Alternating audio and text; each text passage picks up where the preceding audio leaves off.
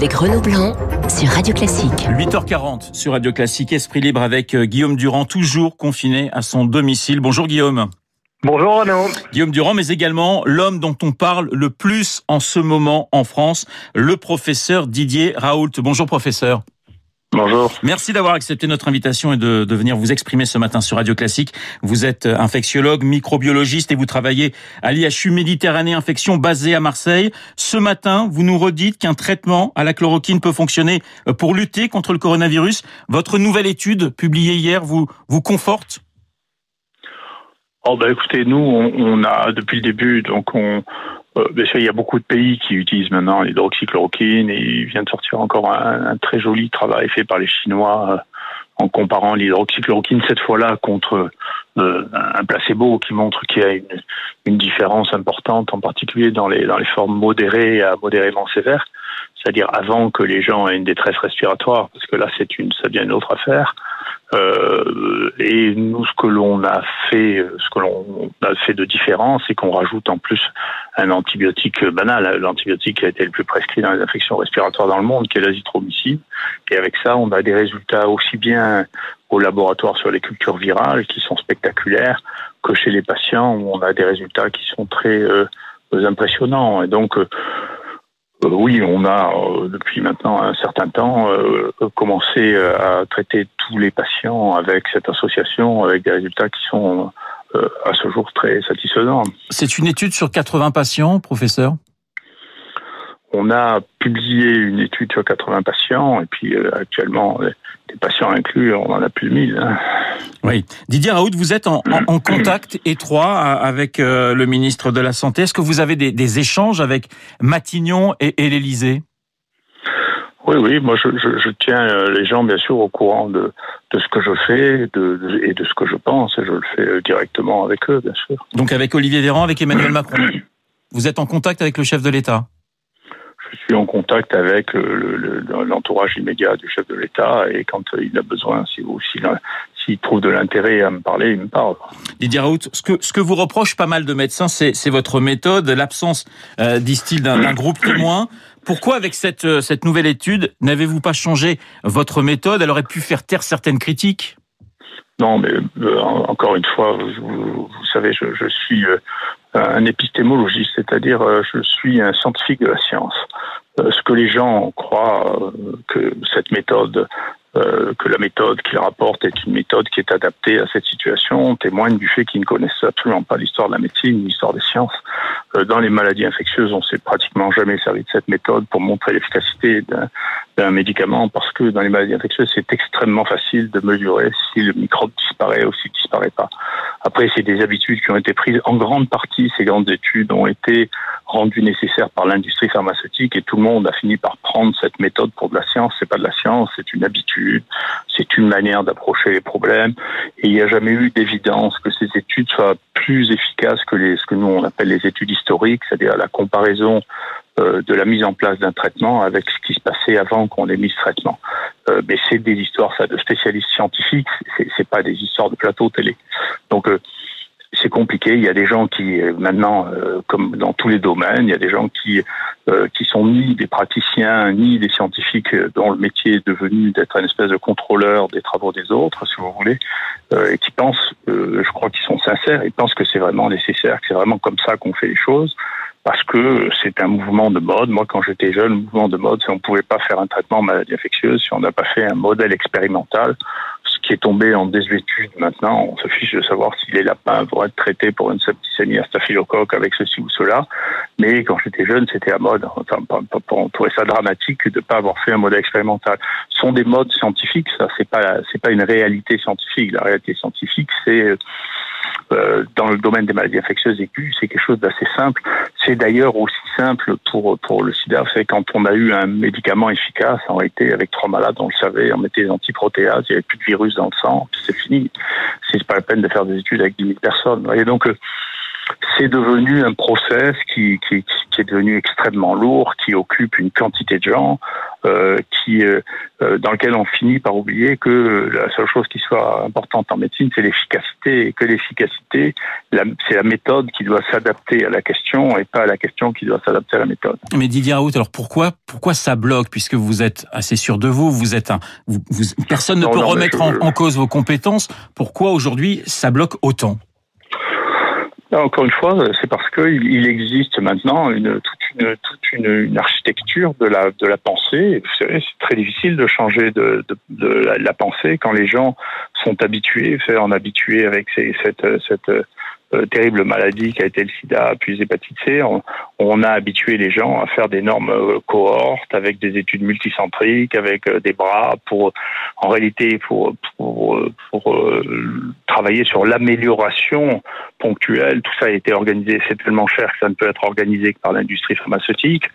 Et tout ça donne des habitudes de pensée et des mécanismes de pensée euh, qui, qui sont ancrés, qui font que les gens qui ont fait ça toute leur vie finissent par penser que c'est ça la science. Euh, euh, ben, encore une fois, moi je suis un épistémologiste, j'ai écrit beaucoup sur la science elle-même, sur l'évolution de la science, sur... et donc je, les gens qui sont des épistémologistes ne croient pas du tout que la méthode des effets, des, des, des essais tels quels trucs représente de la science. Ça représente une habitude, une mode actuelle, ça représente rien d'autre que ça. Guillaume, et donc vous ça n'est pas adéquat euh, face à la situation telle qu'elle est. Justement, vous devriez plutôt vous poser la question inverse. Comment se fait-il que quelqu'un qui a fait autant de choses que moi dans sa vie puisse penser ça et que les gens puissent penser que je sache pas ce que c'est que la méthode? Enfin, vous rigolez. Guillaume, vous voulez intervenir? Je rappelle que vous êtes toujours, vous êtes toujours chez vous, touché par le coronavirus. Question au professeur Didier Raoult. Euh, heureusement, euh, je l'espère, guéri. Oui, Didier Raoult, d'abord, euh, merci d'être avec nous. Comment vous expliquez qu'aux côtés du Premier ministre l'autre jour, c'est Madame Lacombe qui a été l'une des plus virulentes à l'égard de votre méthode, qui est présentée d'une certaine manière la maladie, parce que au fond, il devrait être pragmatique si on vous écoute ce matin et tenir compte euh, du fait que vous nous expliquez qu'il faut donner le médicament dès le début et pas attendre la fin. Donc pourquoi ne l'entendent-ils pas? Non, mais je sais pas, c'est pas trop des. Moi, je voudrais bien que vous limitiez les questions à mon métier. Si vous me parlez d'épistémologie, l'histoire des sciences, je connais. Si vous voulez me parler du, virus, de sa sensibilité, de l'efficacité des traitements, je le connais. Après, si vous voulez les histoires de, de, de médisance politique, de qui dit quoi, et que je m'en fous. Vous voyez bien, je, je, vous savez, je, ne suis sur cette radio, je fais pas d'interview, je fais cette radio parce que euh, Bernard Arnault m'a rendu un grand service. On était en panne de quelque chose. Il m'a dit, écoutez, ça me ferait plaisir, donc je le fais, mais je ne vais pas parler de mon métier et je ne vais pas jaser avec vous. Voilà, je ne discute pas, je n'ai pas d'opinion de part, ça ne m'intéresse pas. Donc ne me posez pas de questions comme ça, parce que sinon je posais justement sur la nature de ce virus. Peut-être que vous pouvez y répondre. Est-ce que vous avez le sentiment par expérience que le Covid-19 est quelque chose qui, une fois passé, pourrait disparaître ou est-ce qu'on est, on est, d'après vous, dans une possibilité de rémanence perpétuelle? Non, mais euh, là, là non plus, si moi je suis pas devin. Il y a plein de gens qui jouent au devin. Vous avez qu'à leur demander à eux. Si vous voulez, on n'arrive même pas à prévoir ce qui se passe d'une année sur l'autre avec la grippe ou avec le virus respiratoire syncytial. Cette année, on a trois fois moins de morts par grippe qu'on en a eu l'année dernière ou il y a deux ans. On n'en sait rien. Donc, euh, euh, il y a des gens qui s'amusent de prédire. Il faut leur demander. À, non, je n'en sais rien. Moi, j'ai jamais. Moi, j'ai jamais. C'est au médecin que je m'adresse. Hein. Euh, au médecin, je vous dis, il est impossible de prévoir euh, ce que va devenir une épidémie sur un virus nouveau. Mais enfin, il faut être complètement fou pour avoir une opinion comme ça. Enfin, qu'est-ce que je vous dis?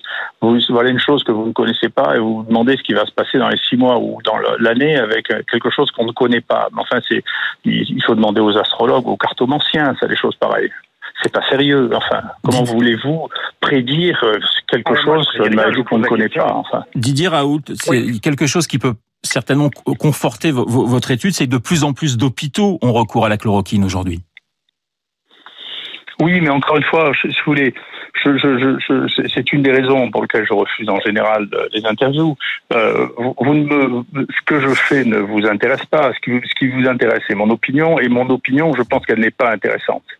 Donc euh, moi, je suis un homme de savoir d'un savoir qui est euh, temporaire, hein, parce que les savoirs scientifiques sont temporaires. Donc si je, je, peux vous donner une leçon, c'est mon métier, je suis professeur, donc je vous expliquerai ce que je sais ou le point où j'en suis. Maintenant, ce que font les autres, ce qu'ils pensent, euh, ce que les uns qui aiment les autres, c'est de, je ne suis pas qualifié pour faire des conversations euh, de cette nature-là. Donc si je l'ai fait, je l'ai fait en privé, je l'ai fait pas en public. Oui. oui, bien sûr, mais ce qui, ce qui peut aussi nous intéresser, c'est que vous avez manifestement un traitement qui fonctionne et que ce, ce traitement suscite des, des, des, débats et on a du mal à comprendre. Oui, mais c'est pas puisque vous êtes une sommité que personne, personne ne remet en cause justement votre travail. C'est un, problème, un problème de société, c'est pas, pas un problème qui me concerne. Je vous dis, je vois la société comme elle est, et puis c'est pas non plus ni la première fois ni la dernière fois. Vous savez, c'est comme ça. C'est la nature des, des humains de ne pas être d'accord, de se disputer. Voilà, qu'est-ce que je voulais que je vous dise? Vous, vous, vous, êtes, euh, vous êtes donc. Demandez aux sociologues, c'est aux sociologues qui vous expliqueront ça. Didier Raoult, vous souhaitez également euh, un, traitement, un, un, des tests à grande échelle pour la population. Ça va de soi avec un traitement pour vous? Encore une fois, c'est pas c'est, pas ma question. Moi, vous savez, je suis un soldat de la de la médecine, hein, donc euh, ici, euh, pour vous dire la vérité, on voit 800 personnes par jour. Euh, on a inclus plus de 1500 personnes pour les traiter. on regarde, on essaie d'empêcher qu'ils meurent, on essaie d'empêcher qu'ils aillent en réanimation. Voilà, c'est ça notre, c'est ça mon métier, si vous voulez je veux pas commenter de savoir si le gouvernement veut faire des essais à plus grande enseigne, vous savez. Et puis ensuite, ce qui se passe ici, c'est tout. S'il y a qu'une chose que je peux vous dire, qui est une chose qui me frappe vraiment, qui me choque vraiment, hein, c'est que ce pays croit qu'il existe une science française et vous savez, c'est pas vrai. Voilà. Et donc, euh, c'est un énorme problème auquel j'ai déjà été confronté il y a 20 ans quand, quand j'ai, été chargé de mission au ministère de la Santé. C'est d'imaginer à l'époque, c'était euh, euh, le vaccin contre l'hépatite B que Kouchner avait arrêté en, pensant que ça avait un lien avec la sclérose en plaques. Et donc, on était les seuls au monde à penser ça. Et je n'arrivais pas à leur dire, écoutez, mais comment vous pouvez penser quelque chose qui est dans le monde entier, ça n'existe qu'en France? On n'est pas quand même des mutants français. Donc là, il y a un véritable problème, une véritable réflexion qui est de se dire, mais pourquoi est-ce que mon Dieu, pourquoi est-ce que la France serait un truc tellement particulier que on ne réfléchisse pas comme les autres. C'est une question, à mon sens, c'est une vraie question sociologique.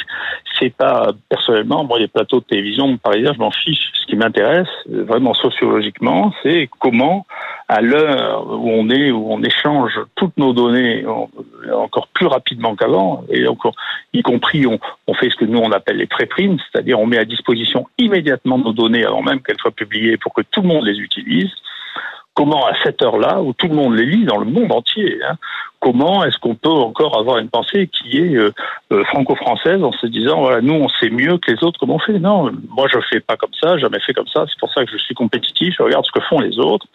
Tant qu'ils font mieux que moi j'essaie de les rattraper. Je vous assure les seuls qui font mieux que moi actuellement c'est les chinois.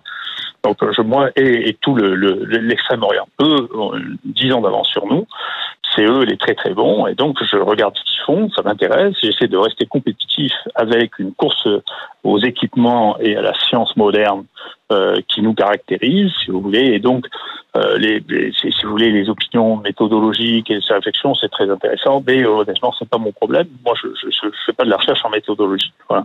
L'autorisation de, la chloroquine est-elle un, dernier recours? Bah, Là, actuellement, elle est autorisée dans les... Enfin, si vous voulez, aussi... c'est quelque chose d'un peu étrange, hein, ça se distribuait sans, sans ordonnance. Euh, euh, il y a encore quelques mois, tout ça, et d'un coup, euh, les gens pensent que c'est un truc qui va empoisonner les gens. C'est une décision politique, j'en sais rien. Moi, c'est étrange. Vous voulez, quand même, moi, je, prescris ça quand même depuis 25 ans dans les maladies infectieuses, hein, euh, Jusqu'à présent, personne ne trouvait que c'était un poison, et que c'était. Euh, il y a un milliard de gens qui ont, au moins qui ont, pris de rien que dans les 20 dernières années de la chloroquine. Si vous voulez, et d'un coup, euh, il y, a des gens qui s'excitent en disant ça a tué une personne sur deux. Si vous voulez, ça laisse rêver, mais c'est un truc français encore. Hein. Il y a personne au monde ne se pose des questions de cette nature-là. Les Chinois, ils ont donné ça à un milliard de personnes, et puis voilà. Donc, euh, si vous voulez, c'est il y a, y a, une vraie question, mais qu'il faut poser aux sociologues. C'est pas à moi hein, de savoir pour, pour qu'est-ce qui amène, si vous voulez, à cette espèce d'état d'agitation, hein. euh, plutôt que des, des, réflexions un peu sereines sur dans une situation épidémique, qu'est-ce qu'il faut faire pour essayer de euh, détecter les gens, les isoler les gens contagieux, parce que de regrouper ensemble des gens contagieux et non contagieux, honnêtement, ça c'est un défi à la connaissance des maladies transmissibles. Euh, et, et enfin, euh, dès qu'on peut, il faut traiter, il faut traiter les gens. D'ailleurs, je vois les Chinois, la première série qu'ils ont fait, qui était absolument ininterprétable, c'est parce qu'ils recevaient tous trois antiviraux à la fois. Ça veut dire tout ce qu'ils pouvaient pour que les gens meurent pas, quoi. Hein. Guillaume, une question. C'est une réaction médicale assez raisonnable, vous voyez. Parce que c'est mieux de sauver les gens que de faire des méthodes, vous voyez. Guillaume. Oui, je voulais simplement savoir, Didier Raoult, en quoi les Chinois, euh, justement d'un point de vue scientifique, d'après ce que vous savez, ont, des années d'avance sur nous? Alors écoutez, moi, vous savez, j'avais conseillé, j'avais euh, conseillé au ministre de faire des IHU comme j'en ai fait un, moi, en 2002-2003. Mon rapport a été reçu du bout des doigts et pas communiqué. Pourtant, vous pouvez le relire. À peu près tout ce qui se passe maintenant était à peu près prévu et organisé. Euh, J'étais un peu découragé que je suis allé à Shanghai en 2005. Vous voyez, et en 2005, ils avaient construit euh, deux ans après le SARS quelque chose qui est mon IHU multiplié par 10. Il y avait tout dedans, même les scanners en P3, même la salle d'opération pour les malades contagieux. Donc, leur niveau d'organisation est extrême. Ils avaient des difficultés de compétences et donc ils m'ont demandé de former quelqu'un pour l'analyse des séquences moléculaires parce que eux savent que je, suis un grand scientifique quand même. Et donc, euh, je, je, leur ai appris, j'ai euh, j'ai vu j'ai eu d'ailleurs une espèce de choc en rendant compte de la, de la, de la vitesse à laquelle la recherche médicale s'organise en Chine. Vous savez, la Chine publie plus d'articles scientifiques que les États-Unis maintenant. Ils mettent autant d'argent que les États-Unis et la Chine a surtout conservé qui est un peu paradoxal pour le pays de Mao, si vous voulez, une, estime pour les élites qui est tout à fait extraordinaire, c'est-à-dire qu'ils foutent pas dehors, ils sont dans l'inverse de ce que nous avons. Il y a 20 ans, les meilleurs Chinois partaient de Chine pour aller un peu partout, y compris moi, j'avais des élèves chinois qui étaient partis aux États-Unis, ils sont tous en train de rentrer en Chine parce que les, Chinois leur font des propositions remarquables. Et nous, vous devriez regarder, en France, on a une fuite des cerveaux. Hein. Donc, euh, il y a une attraction pour la recherche en Chine qui est considérable. Les chercheurs en Chine sont devenus des héros. Chez nous, euh, les héros, c'est plus les footballeurs, les chanteurs et vous, hein, les, commentateurs de télévision ou de radio. Euh, en Chine, euh, quelqu'un qui fait un papier dans nature, il a la même prime quelqu'un qui a une médaille d'or aux Jeux Olympiques. Ça devrait nous amener à réfléchir. Donc, euh, moi, je réfléchis. Comme qui plus est, les Chinois ont un esprit extrêmement pragmatique. C'est-à-dire que plutôt que de, de, de philosopher sur les différentes méthodes ils agissent, et ils agissent, ils agissent.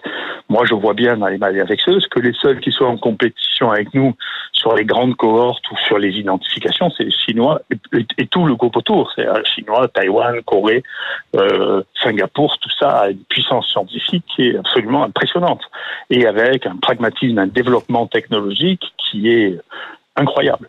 Et donc, je pense que nous, on, on, est, et c'est probablement une des crises que l'on vit dans cette situation, c'est euh, euh de, de, de de, ne pas avoir que l'Europe n'a pas été lucide sur cette évolution qui est en train de se faire, dans laquelle on, on, on se perd dans des réflexions euh, euh qui, qui, ne sont pas de nature scientifique. Donc on laisse filer la science pour de multiples, multiples raisons.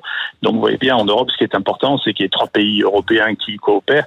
On s'en fiche, enfin moi je m'en fiche scientifiquement que les pays européens coopèrent. Ça c'est de la politique, c'est pas de la science. La science, c'est de produire de la science qui sert à quelque chose. Pour la Chine, un des, ça sera ma dernière question, professeur Raoult, un des traitements prometteurs à, à, à l'étude et, et, et, le Remdesivir. Euh, professeur Raoult, est-ce que vous, vous, y, euh, vous y croyez?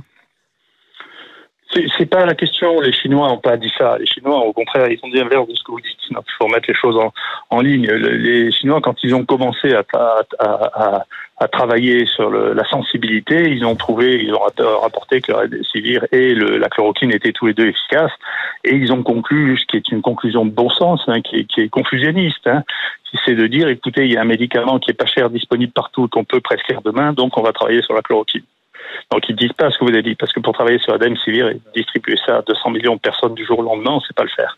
Guillaume, une dernière question. C'est simplement pas possible. Voilà, c'est juste, c'est qu'au bout d'un moment, il y a personne qui s'est mis à table. Il dit mais on peut on peut pas faire ça euh, dans une situation d'urgence. Un médicament qui n'a jamais été testé sur une grande échelle, dont on connaît pas la toxicité, versus et on dit que le problème de la toxicité, c'est celui qui a été prescrit à des milliards de, de fois. C'est celui qui a un problème de celui qui n'a pas été testé à, à, un échantillon représentatif de la population dont on connaît pas la toxicité. Bien sûr qu'il va la toxicité. N'importe quel médicament a toujours une toxicité et on la découvre quand on a fait des centaines de milliers de doses. Donc euh, tout ça, bien sûr, les, Chinois ont une conclusion. Il suffit de lire leurs articles. Hein, c'est pas du tout ce qu'ils disent. Ils disent on va faire la chloroquine parce que c'est la chloroquine qui est disponible. C'est tout simple. On peut utiliser dans une situation de crise épidémique que les médicaments déjà disponibles dans les pharmacies. Enfin. Guillaume, une dernière question. Oui, est-ce que euh, ce, ce qu'on sait justement et que vous connaissez des effets indésirables sont vraiment ceux dont on parle, s'il y a des risques d'arythmie cardiaque, enfin d'autres? Est-ce que tout ça est très bien connu par ceux qui justement euh, euh suivent ces affaires depuis des années? Écoutez, vous, vous, vous, verrez là aussi, si vous voulez, il y, a, il y a, toujours des gens qui ont une opinion sur tout. C'est pas, c'est pas inintéressant. mais c'est une question, simplement. Non, mais laissez-moi terminer. Après, euh, les, les, gens qui sont sérieux font des guidelines, vous expliquent exactement ce que c'est.